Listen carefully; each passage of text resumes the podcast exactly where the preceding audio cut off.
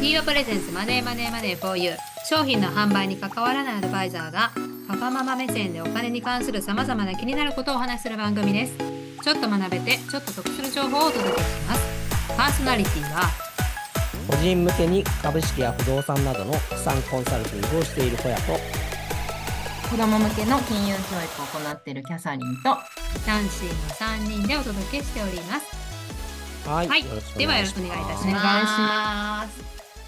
ま今日は株好きの私からみんなうんにちょっと、あの話したいこととか最近気になるニュース株関連の気になるニュースを一緒に喋りたいなと思ってます。はいはいえっ、とね一つ目はうんアルファベット付きの証券コードになるっていう話なんですけどちょっとうん聞いたことあります、今、うんそれこそ証券コード株式の証券コードって4桁で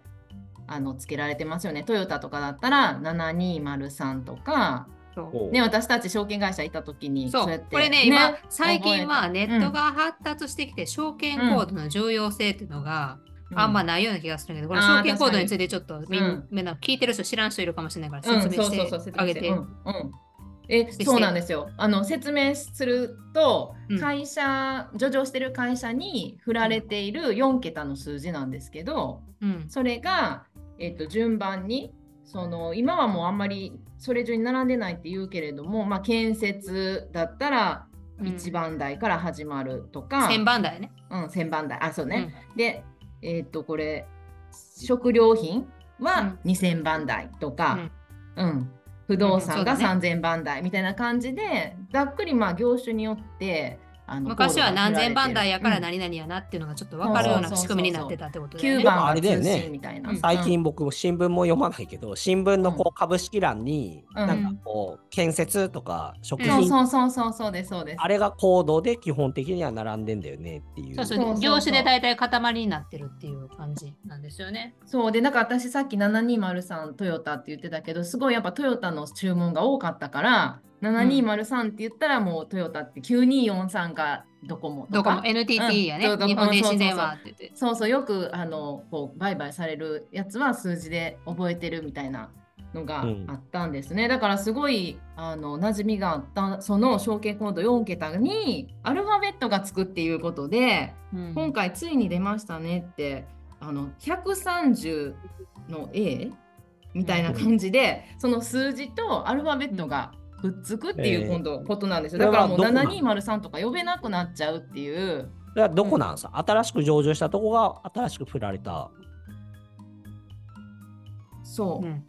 そうですね。どうなんついに来たか、うんついに来たか。私20年前勤めてた時なんかちょっとそれふんわり思っててな、なんか。うん、あのこれ足っりてなくなってきたよね、やっぱ。うん。だって1万になったら終わりやんと思って。ううんんうんうん。これいついつかなくなる日けえへんってすごいなんかいとりあえず一晩使ったら上場廃止になっても多分当分使わへんよねその番号間違われへんためにうん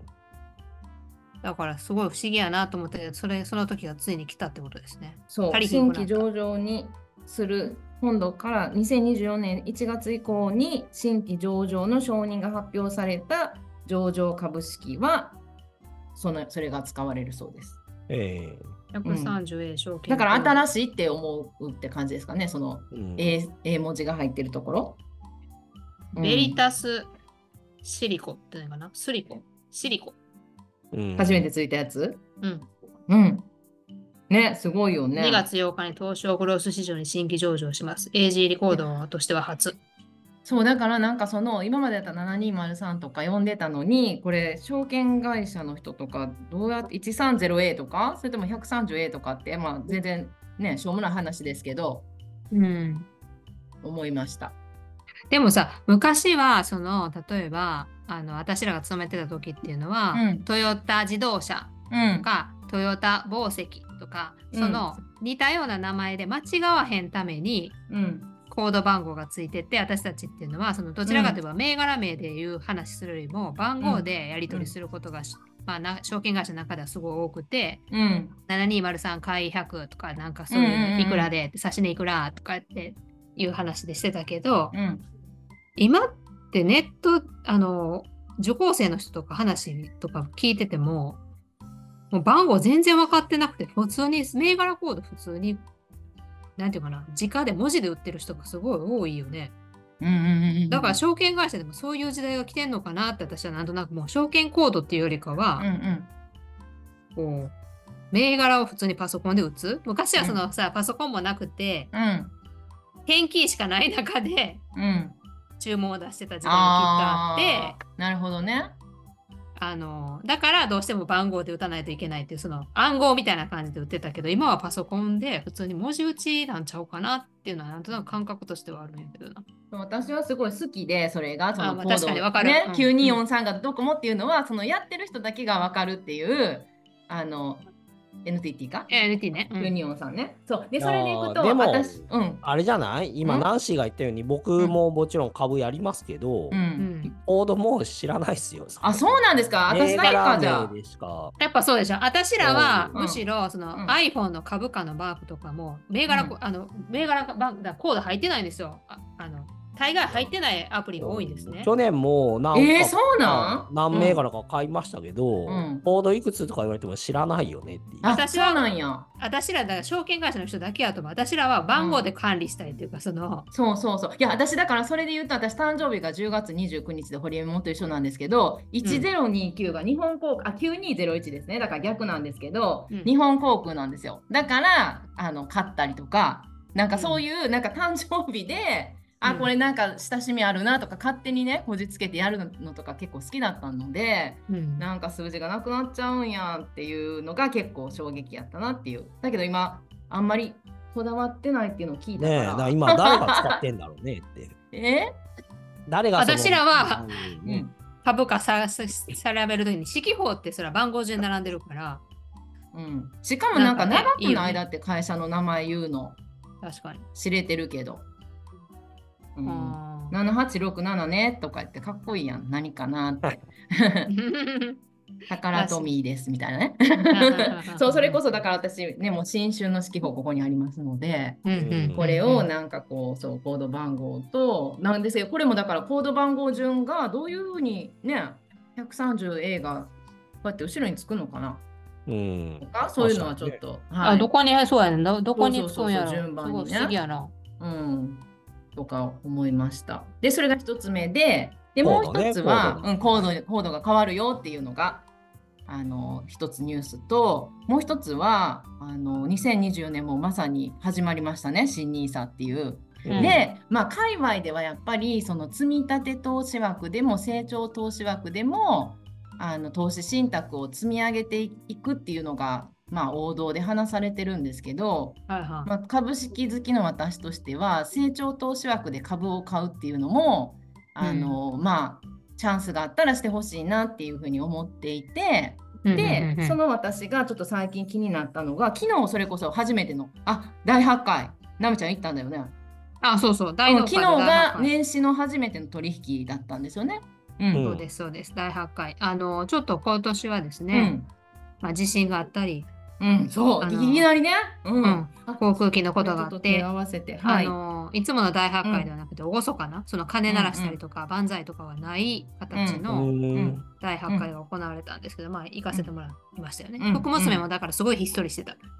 ああそうなんや。いやだから私たちその私は大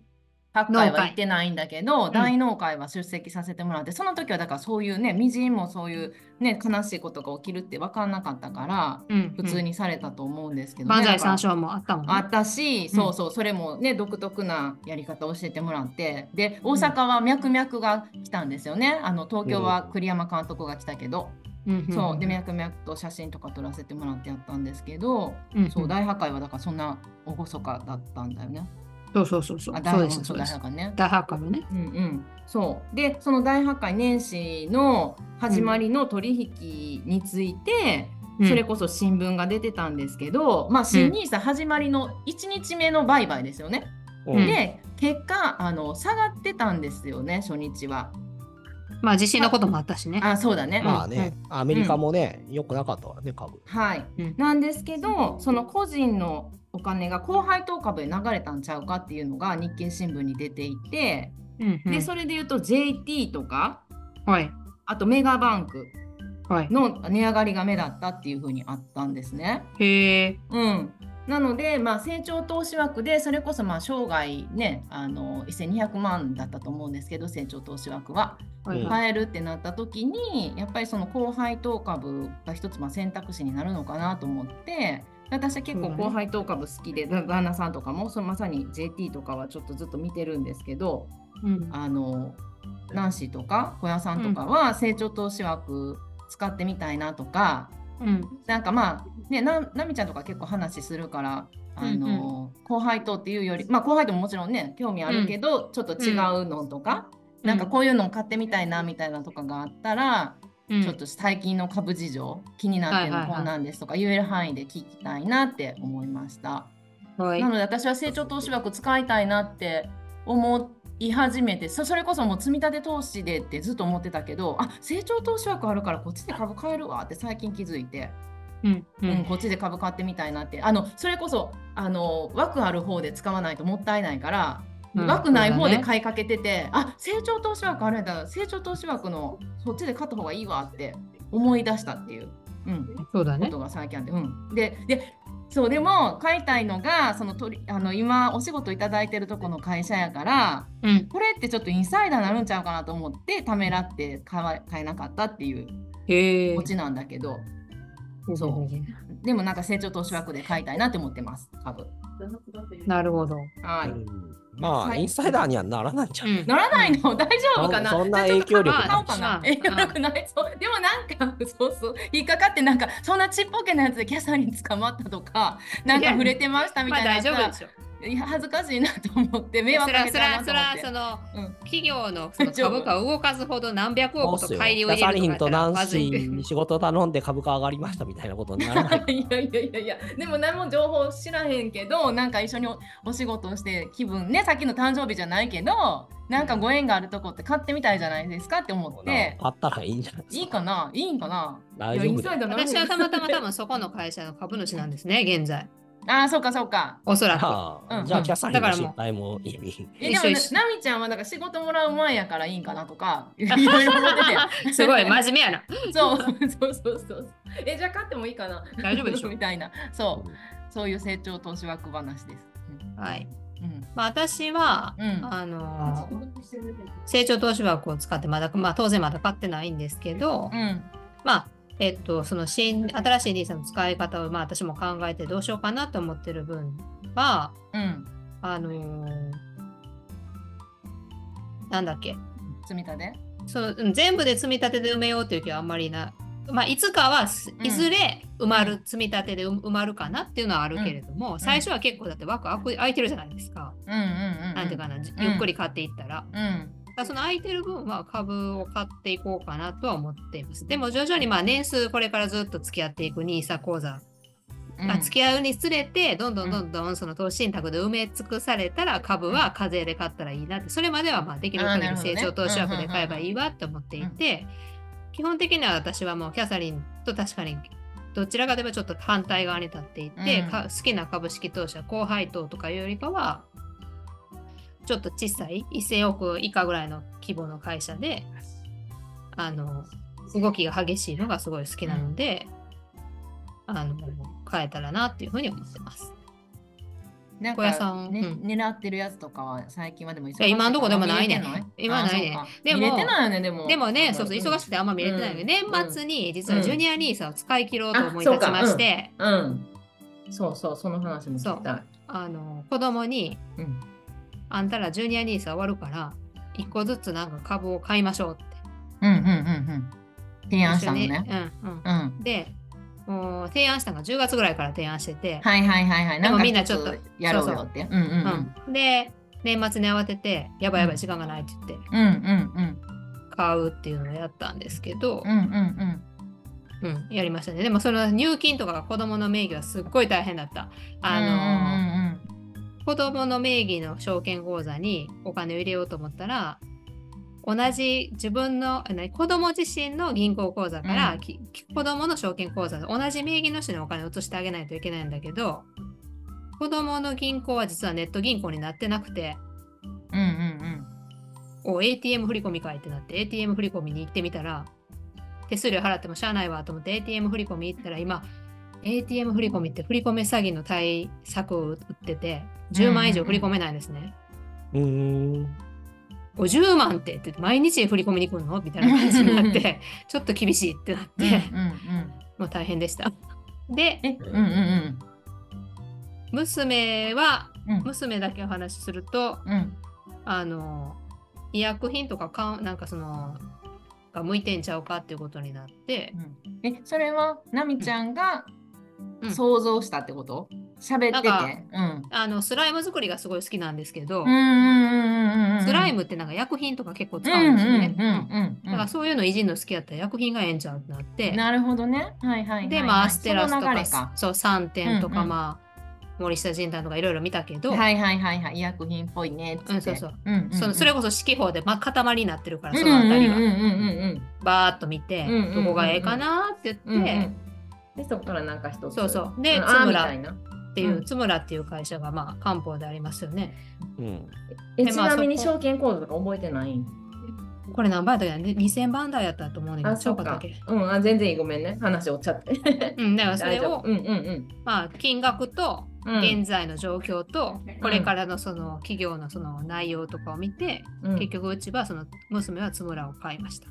ああいいよねそうなんかそういう親子でちょっと喋りながらあつむらは4540全然ちゃうかった4540 4540はいそうそういうのがなんか他の親子でもやってほしいなって思って私はいつもう思っんてるんです、小屋家とかはまだそういう話とかまだ早い感じですかうーん、そうっすね。まあ別うんにジュニア兄さんも使ってはないんでね、子供とはうんそこまではうん話してないですけど。お父さんがしてる僕もことぐらいしてるぐらいえお父さんが株してるっていうことぐらいは知ってるぐらいまあそういう仕事をしてるっていううーんのが分かってはいるんじゃなういですか。んそうはい、でも僕もまあ、はい、キャサリンと一緒で、僕も基本的には自分は株が好きなんで、うんうんあの成長投資枠は自分で株やると思いますし、うんうんまあ、日本株だけじゃなくて、アメリあカーそ株うとかか中国株とかもやるんで、そうなんですねまあ、最近全も然外国株でもいいし、うん結局ね、うん個別の株の場合はずっと持ち続けるわけでもなくて、まあ、どっかで売るのもあると思ううんんうんで、まあ、今回の NISA はね、うんうんこう売っても枠が復活するっうんうんうんて話なそうんですよねで、うんうんうんうんあだからそっちの1200万分は、まあうんなるべく自分でね、個別株やりながら、うんまあ勉強代ですよね。そのんなんか、まあ増える前提で頑張ってやりますけど、うん僕の場合はまあインデックスに勝てるかどうかっていうと、それはやっぱ自信ないんですよ。そうそううーん自まあそ分でれ個ぐ別らいのやっスてもタンスでやるね方がいいんでしょうね。うんうんうんうんまあ勝ちたいとは思うけど、うんうんまうんあ必ずしもうまくいくとは限らない。うんううんまあでもやっぱ勉強と好きな分では、個別株やった方が楽しいんで。でそのの時ってそのよく買う時にもう売る値段を決めて買いますみたいなってあるじゃないですかセオリー的にうん小屋さんの買い方はどんな感じなんですか今まではずっと、うんその長い目線で5年後、うん10年後こうなるだろうから、ん長くもっとこうってスタンスで、うんあの運用することが多かったんですけど、うんうんうんまあ、最近はちょっと何やり方も多様化しようと思って。はいはいあのはい今言われたこういう目的でこのぐらいまで上がりそうだからみたいな、うまんあ、なんかこうそういうことを想定してうんじゃあ20%上がったら売ろうとか、うんうんえーまあ、そういうトレード的なこともやり始めてるところですね、勉強し始めてるところえー勉強し始めてるんですね今まではどっちかというとロングオンリーって言いますけど、うんうんまあ買ったら5年10年持っといてうんうんまあ上がってくだろうなっていうスタンスだったんですけど、うんうんうんそれでなんか結構勉強されるってことですかまあ、だから言ったら景気循環株って呼ばれる景気がいい時は株価高いけど、うんうん悪い時は下がるけど、んうんまあまた良くなり上がるしみたいうんうんな、うんうんまあそういう銘柄とか、まあ、なんかういでうもそれってそのその、まあ、タイミングで売るってことですね。景気がそうよですあそうでのす悪くなってきたら売るみたいな。うんだかなるほらどまあ景気循環株はだから良くなりそうだと上がっていくもんなんうんで、うんうん。まうんうあん良くなりそうなもので、うんうんある程度見えてきたら売るみたいな、んそういうトレードも勉強していきたいなっていうえ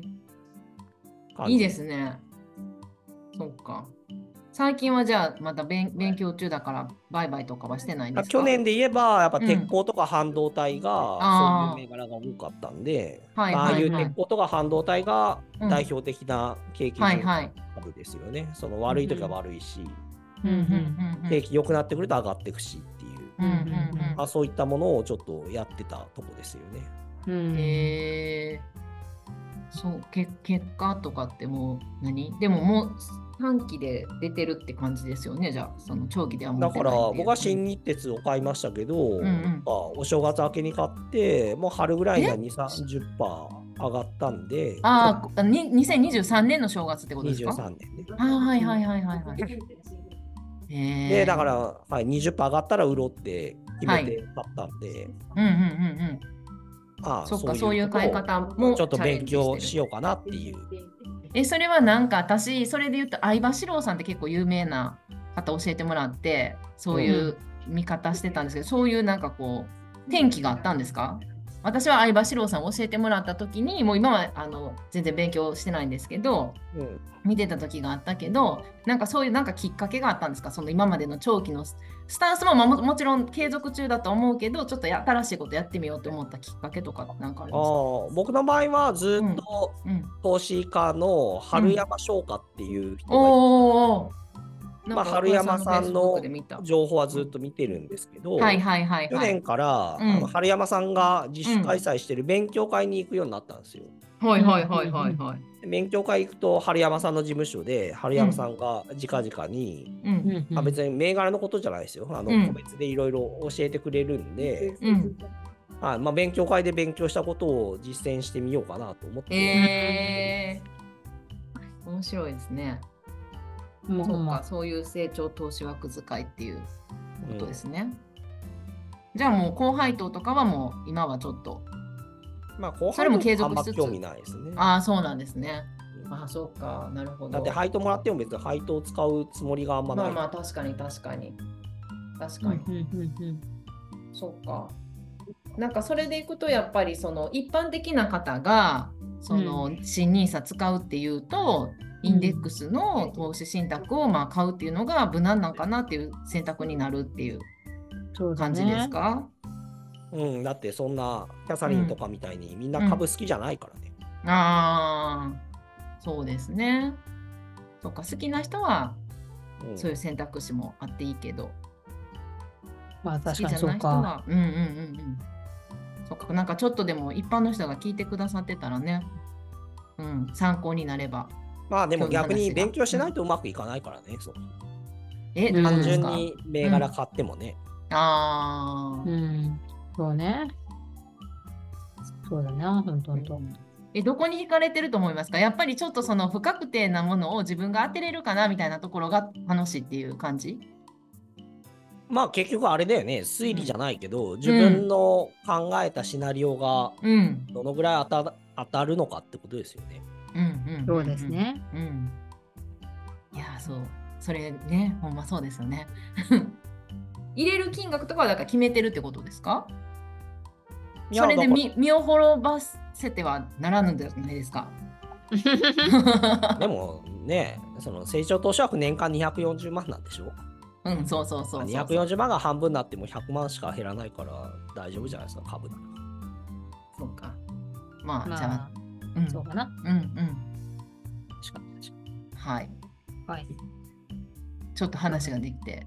よかったです。深いろいんな。話ができて。はい。はい。うん。はい、まあだからね、僕が思うのは、まあそういう株が好きで勉強する気があれば、うんそういう個別株はぜひやったらいいと思いますけど、うんうんまあ、勉強する気がなかったら、うんなんかね、聞いた話で買うとかっていう人が圧倒的に多いから、あーまあそれはその短期売買とかその中長中期的な売買では絶対無理ですよねだから。っていうかなんそうなんだかよ普通の人はこの銘柄がいいよとか上がるよとか、うん営業マンも含めて、そういう話に乗っかってあんまうまくいかないっていう話なだけなんで、うんまあそれだったらインデックスのファンド買ってた方がいいんじゃないのって思いますけどね。まあでもまあ今ね個別サポートしてるところがあるんですけどうんうんやっぱり優待に魅力を感じてる人もすごいいると思うからめっちゃ笑ってるけど。あこういうやのつそういうので、 まあ、株株の楽しさをちょっと一個知ってもらうっていうのは一つありかなっていうのはちょっと思いますかね。なんていうのかな。あの、まあ、値上がり値下がりは関係ないくなっちゃうんだけど、まあ、この会社が好きで優待もいもらえるんやったらうん欲しいなみたいなのからまず入ってもらって、 なんか日常の彩りみたいな話してはったよね。うんそうまあ、やる人がいたらそれは新しい NISA になったことによってそれも非課税になるわけやから積み立て NISA しかしてなかった人が株もまあちょっとやってみようかって言ったらそれも非課税になるわけやから、うんまあ、それはやっぱりいいことですよねなんかちょっとやってみるそうの、んがっつり株に寄せるってのはやっぱそんだけ好きになる人ってどんだけおるかなってのは確かにそうかなと思うから、うんまあ、ちょっとやってみたら仕組みがわかるより投資信託積み立て投資のとしてる投資信託はどういう仕組みなのかっていうのがよりわかるんちゃうかなっていうのはちょっと思う。うんまあ、金額がね、自分のリスクが取れる範囲ならういいじゃん。ん優待は優待で、優待がなくなったら株価思いっきり下がるんでね。うん、そうですね。いや、そのリスクを取れる金額ってじゃあいくらやねんっていうのを多分みんなは聞きたいんでしょ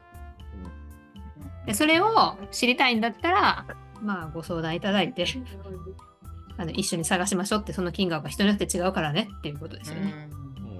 うんうんうん。そうですね。うん。はい。こんな感じでいかがでしょうか。はい。大丈夫ではい。ということで今日、今回はこんな感じにしたいと思います。えー、フィーバプレゼンツマネーマネーマネー豪遊。この番組ではリスナーの皆様からのご質問、コメントなどをお待ちしております。概要欄にリンクを貼っておりますので、質問箱の方からどしどしお寄せください。いただいたご質問、コメントについては番組の中でご紹介していきます。ということで、パーソナリティはシャン、ごめんなさい、パーソす。ナコリンティサはルタントの小屋と。キャサリンと男子の3人でお届けしましたではまた来週はい。バイバさようなら